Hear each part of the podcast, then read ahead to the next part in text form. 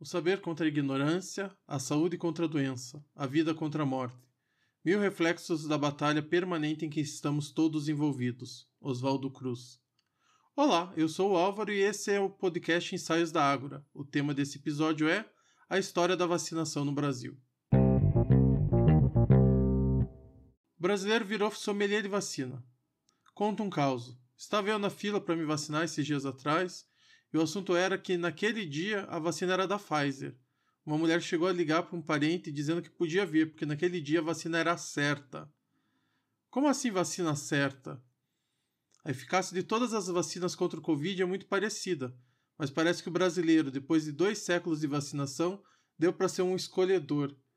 Ao longo do século XX, saímos de um país que teve uma revolta em 1904 por causa de vacinas para um país com 99,7% de cobertura de vacinação e um maior, uma das maiores estruturas do mundo nessa área. E depois nós passamos de um país que vacinar era algo popular para um país de sommelier de vacinas. Ou, pior, de gente que desconfia da eficácia da vacinação depois de inúmeras provas de sua importância. Nós saímos de um status de imunização em que as pessoas consideravam importantes, onde tinham dias de vacinação. Nós temos um símbolo nacional de vacinação para um país onde se desconfiam da vacina, onde se escolhe qual vacina tomar, né, com, e sem base científica nenhuma, só por uma questão de gosto ou por causa de fake news. Inclusive, por conta das fake news de vacinação, escute nosso episódio sobre esse assunto. E como começa a história da vacinação no Brasil?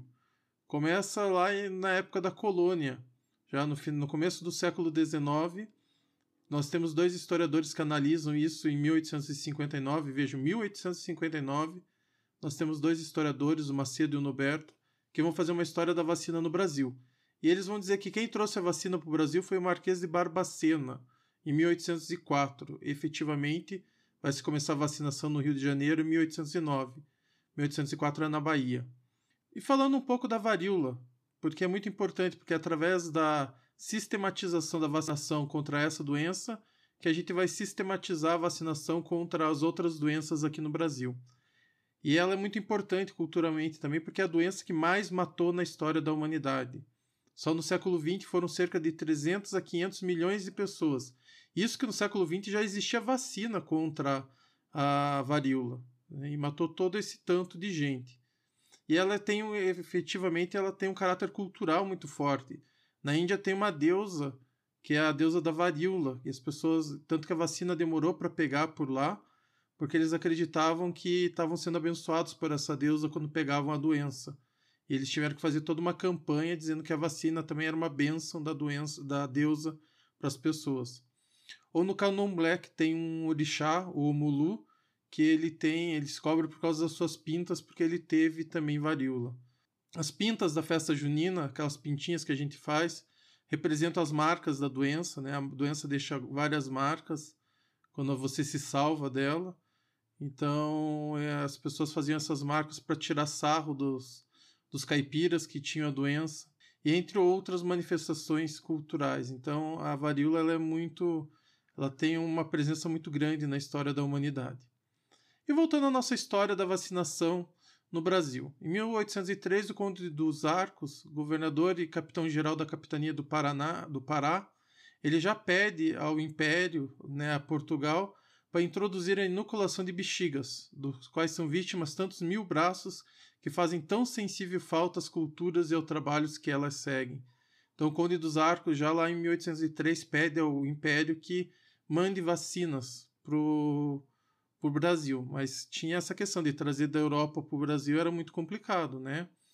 E como que eles faziam essa transição? Como que eles traziam a doença? É bastante cruel. Eles inoculavam a doença em meninos escravizados. Então eles levaram cerca de 20 meninos para Portugal e esses meninos foram inoculados com a doença e vieram para o Brasil com a doença para passar o pus para outras pessoas, que é através da doença que se fazia, né, através da retirada do líquido da, da pústula, né, uma palavra que, que enche a boca para falar pústula, tirava-se o líquido, o líquido dali e dali fazia-se a vacina. Então eles tinham que fazer no oitavo dia, é quando está no auge, e é nesse oitavo dia que tem que tirar.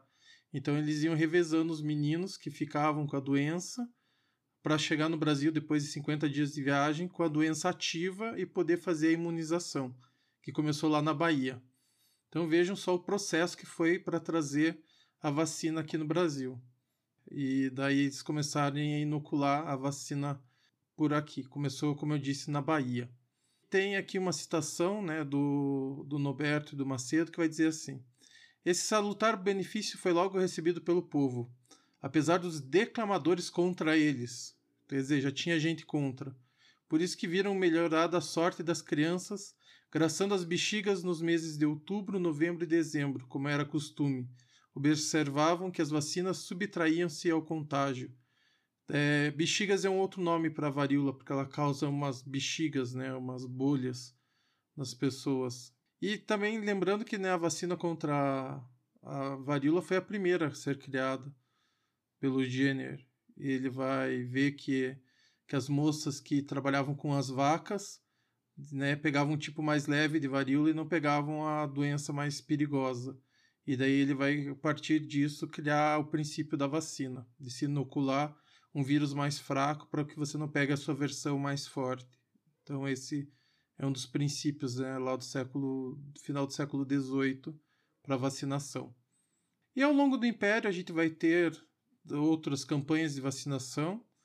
Em 1837, com o intuito de combater a varíola, se torna obrigatória para as crianças e em 1846 para os adultos. Só que não tinha uma estrutura para vacinar a gente.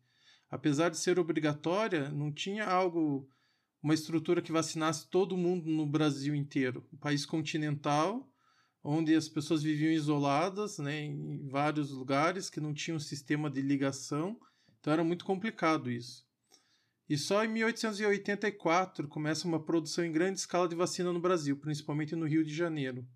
Isso por quê? Porque em 1840 teve uma mudança da técnica. Pararam de pegar a vacina de pessoas e começaram a pegar a vacina animal. Né? Inclusive, vacina vem de vaca, só para trazer uma informação.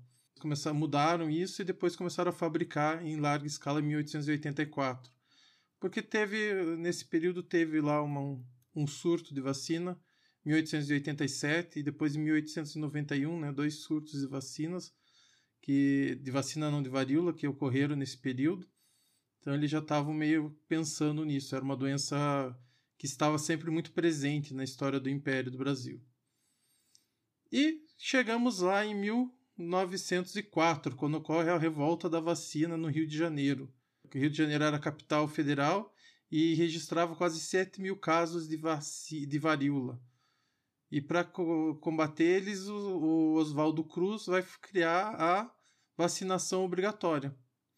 Né? Vai apresentar ao Congresso Nacional um projeto de lei né, reinstaurando a obrigatoriedade da vacinação e revacinação em todo o país, até, até aquela época que nunca tinha sido cumprida essa lei, né, que é a lei que eu falei da época do Império. Ele vai fazer cumprir essa lei e vai falar que colocar novas cláusulas, dizendo que proibindo matrículas em escolas, casamentos, viagens para todos aqueles que não se vacinassem. E isso vai causar uma revolta, porque as pessoas não vão entender o, como funciona a vacina. E no dia 5 de novembro vai ser criada a Liga contra a Vacinação Obrigatória. E nos dias 10 a 16 de novembro de 1904 no Rio de Janeiro vai haver série de conflitos entre manifestantes, a polícia e o exército.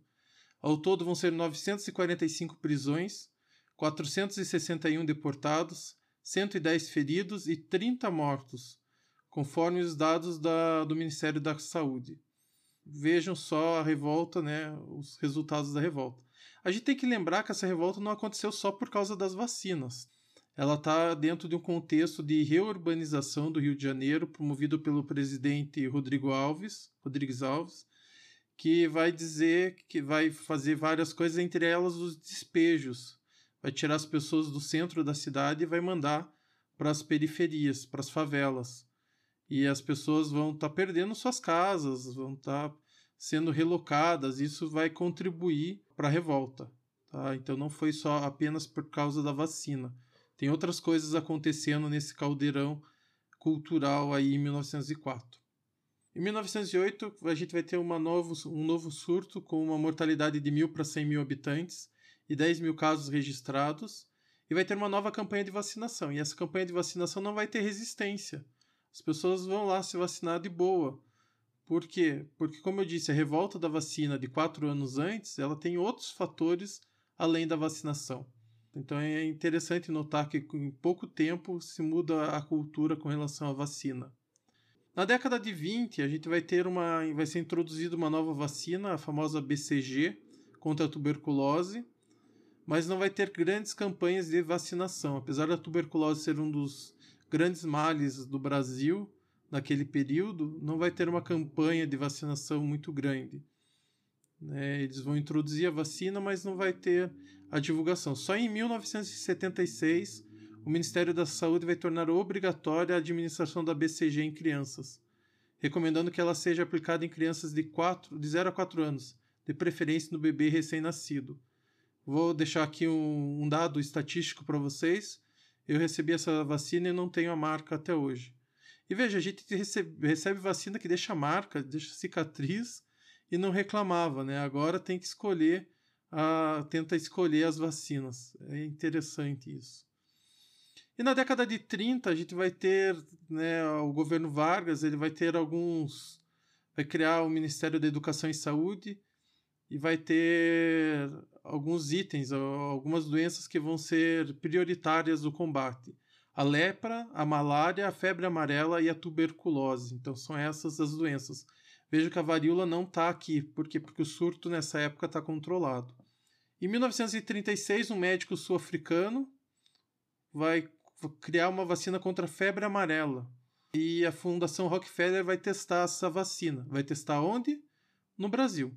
Então a gente vai ser, vai a Fundação Rockefeller vai financiar os primeiros testes de campo realizados aqui e vai ver que está dando resultados positivos e vai apoiar daí a produção da vacina em larga escala, começando pelo Instituto Biomanguinhos do Rio de Janeiro. Passa o tempo, década de 50, o mundo começa a se preocupar com a erradicação da varíola. A Organização Mundial da Saúde e a Organização Pan-Americana de Saúde eles vão criar movimentos para se erradicar essa doença. E nesse momento, década de 50, o Brasil é o único país da América do Sul que não tinha um programa de vacinação sistemático e de âmbito nacional. A vacinação era a cargo dos estados e municípios. Na década de 40 e 50 a gente tem alguns surtos de varíola, alguns casos, e na década de 60 diminui. Só que em 66 o Brasil ainda é a última fronteira da varíola nas Américas e começa a sofrer pressão internacional. Né? Até então, o foco do Brasil, da, da saúde no Brasil, era a campanha de erradicação da malária.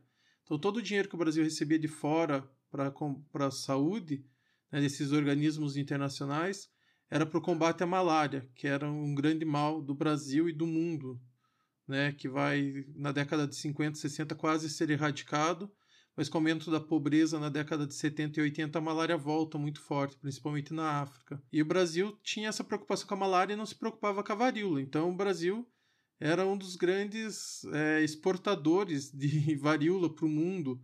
O último caso de varíola do Canadá, o cara saiu do Brasil. A pessoa saiu do Brasil né, e levou a doença para lá. O Brasil estava sofrendo pressão mundial para se é, fazer alguma coisa. E daí os governos, mili governos militares, né, vejam, em 66, eles vão perceber o quê? No início, uma oportunidade de obter reconhecimento e legitimidade durante o período mais difícil da ditadura. Então, a campanha de vacinação vai de 66 a 73, e o período mais difícil da ditadura vai de 68 a 73, 74. Então eles vão uh, se aproveitar disso, né, para mostrar uma outra face para o mundo que estavam fazendo, que estavam trabalhando e receber o, o reconhecimento mundial. Para saber mais sobre a ditadura, ouça o nosso episódio, né? Tem um episódio aqui no canal sobre ditadura militar, sobre esse período mais difícil da ditadura. Vale a pena escutar. E os militares vão organizar, de 66 a 74, uma campanha de vacinação. Vão ser poucos funcionários, cerca de 1.200 entre motoristas e vacinadores. Então, eles iam de carros, motoristas e vacinadores pelo Brasil vacinando, saem pelo país. Eles usam aquelas famosas pistolas, né? Não sei a idade das pessoas que estão me ouvindo, mas se for um pouco mais velha, já deve ter sido vacinado com a famosa pistola. E injeções para agilizar o processo. E eles conseguem vacinar nesse período 84% da população brasileira, ou cerca de 81 milhões de pessoas. E qual que é o método que eles usam? Eles usam um método muito é, interessante. Você deve estar pensando, ah, é ditadura militar. Então eles devem ter obrigado as pessoas a se vacinar e pronto. Não, eles usam festas, eles vacinam nas empresas, eles fazem, aproveitam romarias, festas de igreja para vacinar as pessoas, reúnem a população nas praças, fazem apresentações artísticas, dias de apresentação e tal, e aproveitam para vacinar e vacina o dia todo para dar conta, né, de manhã até de noite, bem tarde para conseguir vacinar e contam muito com o apoio da empresa, da imprensa.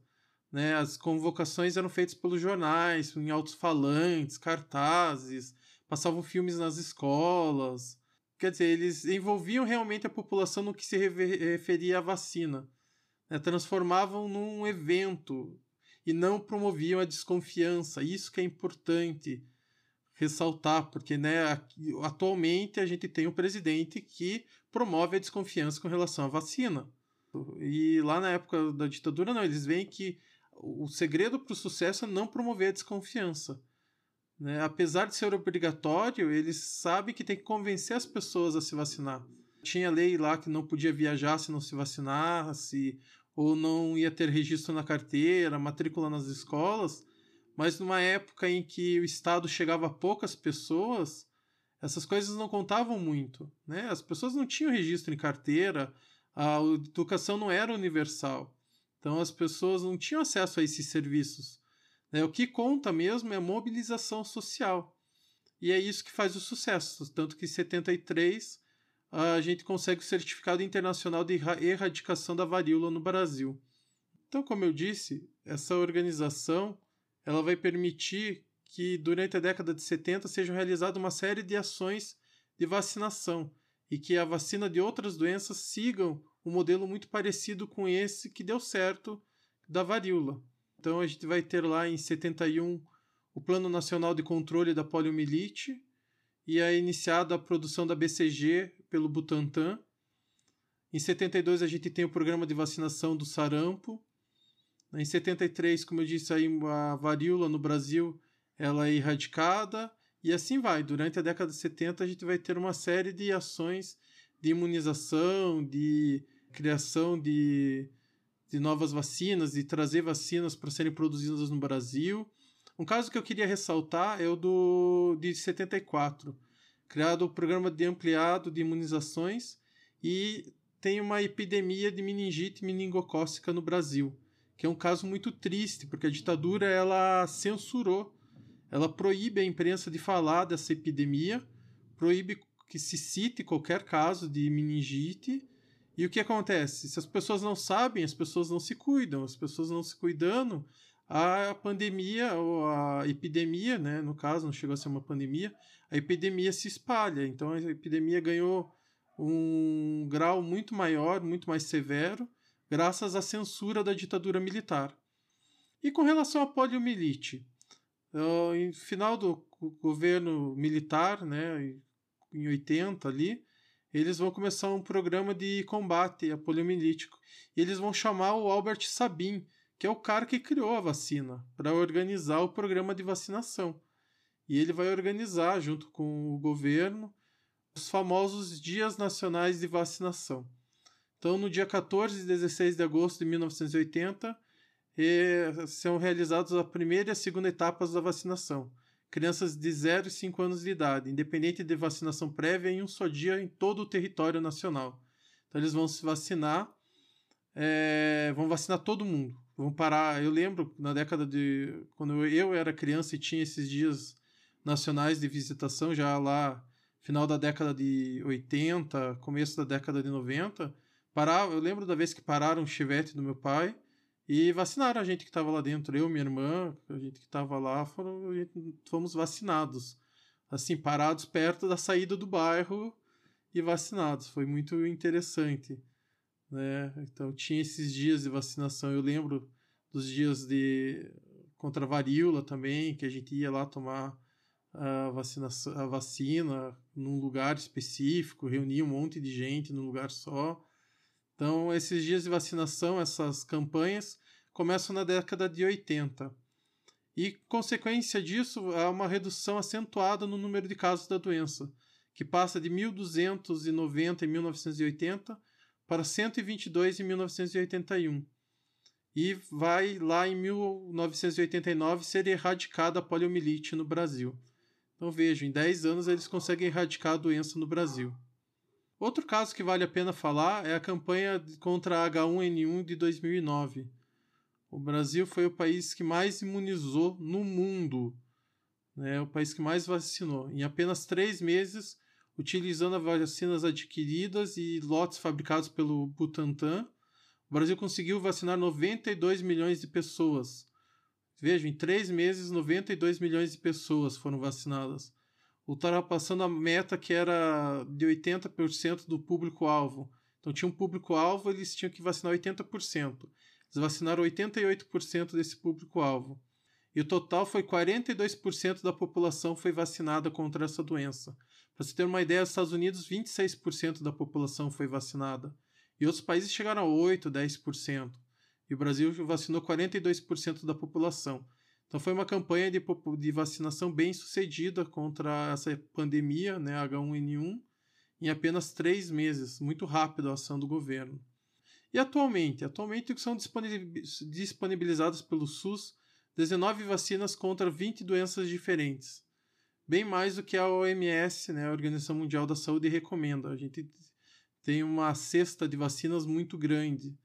Mas apesar disso, de a gente ter essa cesta de vacinas e essa disponibilidade do SUS, hoje nós temos uma resistência com relação à vacinação. É, ainda não é um movimento organizado como é nos Estados Unidos, na Inglaterra, mas já tem causado um grande impacto. Posições individuais de desconfiança, questões religiosas, questões políticas principalmente, mas que levam as pessoas a questionarem as vacinas, a querer escolher vacina, a querer não se vacinar, mas não se organizam no movimento social contra a imunização, como é o caso dos Estados Unidos, que tem um movimento contra a vacina. No Brasil, a gente ainda não tem esse movimento organizado, por assim dizer. Quer dizer que nós estamos regredindo, porque logo começarão os questionamentos a outras vacinas, e com isso as doenças erradicadas podem voltar, como o surto de sarampo que aconteceu em 2020, 2019 e 2020. A gente tem que lembrar que vacina é um pacto social a gente abre mão de pretensos direitos que nós temos para obter vantagens de ordens sociais. Isso é viver em sociedade. Você abre mão de pretensos direitos para obter vantagens de ordens sociais. Isso é Rousseau. É por isso que nós vivemos em tribos desde o Paleolítico. E agora nós vivemos em sociedades, porque a gente percebe vantagens em se viver em sociedade. Mas para isso a gente tem também que fazer a nossa parte do pacto social. E vacina é uma das partes do pacto social. E o governo também precisa fazer a sua parte. Campanhas para acabar com essa escolha, né, com essa coisa de sommelier de vacina, conscientização de que é preciso tomar a segunda dose e, principalmente, vacinar a população, né, sem querer cobrar taxa, propina para comprar vacina. Passamos por outros momentos em que a ação, a ação do governo foi muito importante. A gente teve momentos de resistência, a gente teve momentos complicados, né? Mas a ação do governo em elucidar a população foi muito importante. A gente não pode desconsiderar isso. A função do governo em educar também e mostrar a questão. Por isso que criaram lá o Zé Gotinha, para que as crianças, né, para conscientizar as crianças, mostrar o que era a doença, por isso que, por exemplo, a campanha do H1N1 também teve uma certa resistência na época, mas teve lá a ação do governo fazendo suas propagandas para que as pessoas a, ah, fossem se vacinar. Ou então outro caso que não tem a ver com vacinação, mas com os genéricos. As pessoas, quando surgiram os genéricos no governo FHC, as pessoas começaram a desconfiar, ah, não tem o mesmo efeito que os outros remédios, não é igual, não sei o que, não sei o que. E o governo não, o governo foi firme e mostrar em falar que tem os mesmos efeitos, que é o mesmo remédio, os mesmos componentes. Então a ação do governo em elucidar a população é muito importante, coisa que nós não estamos vendo atualmente. Por isso, esse aumento no movimento de resistência à vacinação. É, as campanhas de vacinação fazem parte da Constituição do Brasil. É, como eu disse, eram movimentos de festa, eram campanhas grandes que aconteciam. E pelo bem das próximas gerações, a gente tem que voltar à cultura de imunização. Essa cultura de imunização que foi tão forte no Brasil a partir do século XX, né, depois da revolta da vacina, a gente vai ter ali um movimento, como eu disse, logo depois já acaba a resistência e na década de 70 as pessoas vão se vacinar, e década de 80, década de 90, 2000, uh, existe uma cultura de imunização no Brasil, das pessoas irem atrás da vacina, de se preocuparem com isso. Né? Então nós temos que voltar a essa cultura, tendo o SUS como baluarte de resistência contra esses movimentos anti-vacina. Espero que tenham gostado do episódio. Compartilhem, curtam e até uma próxima. Obrigado.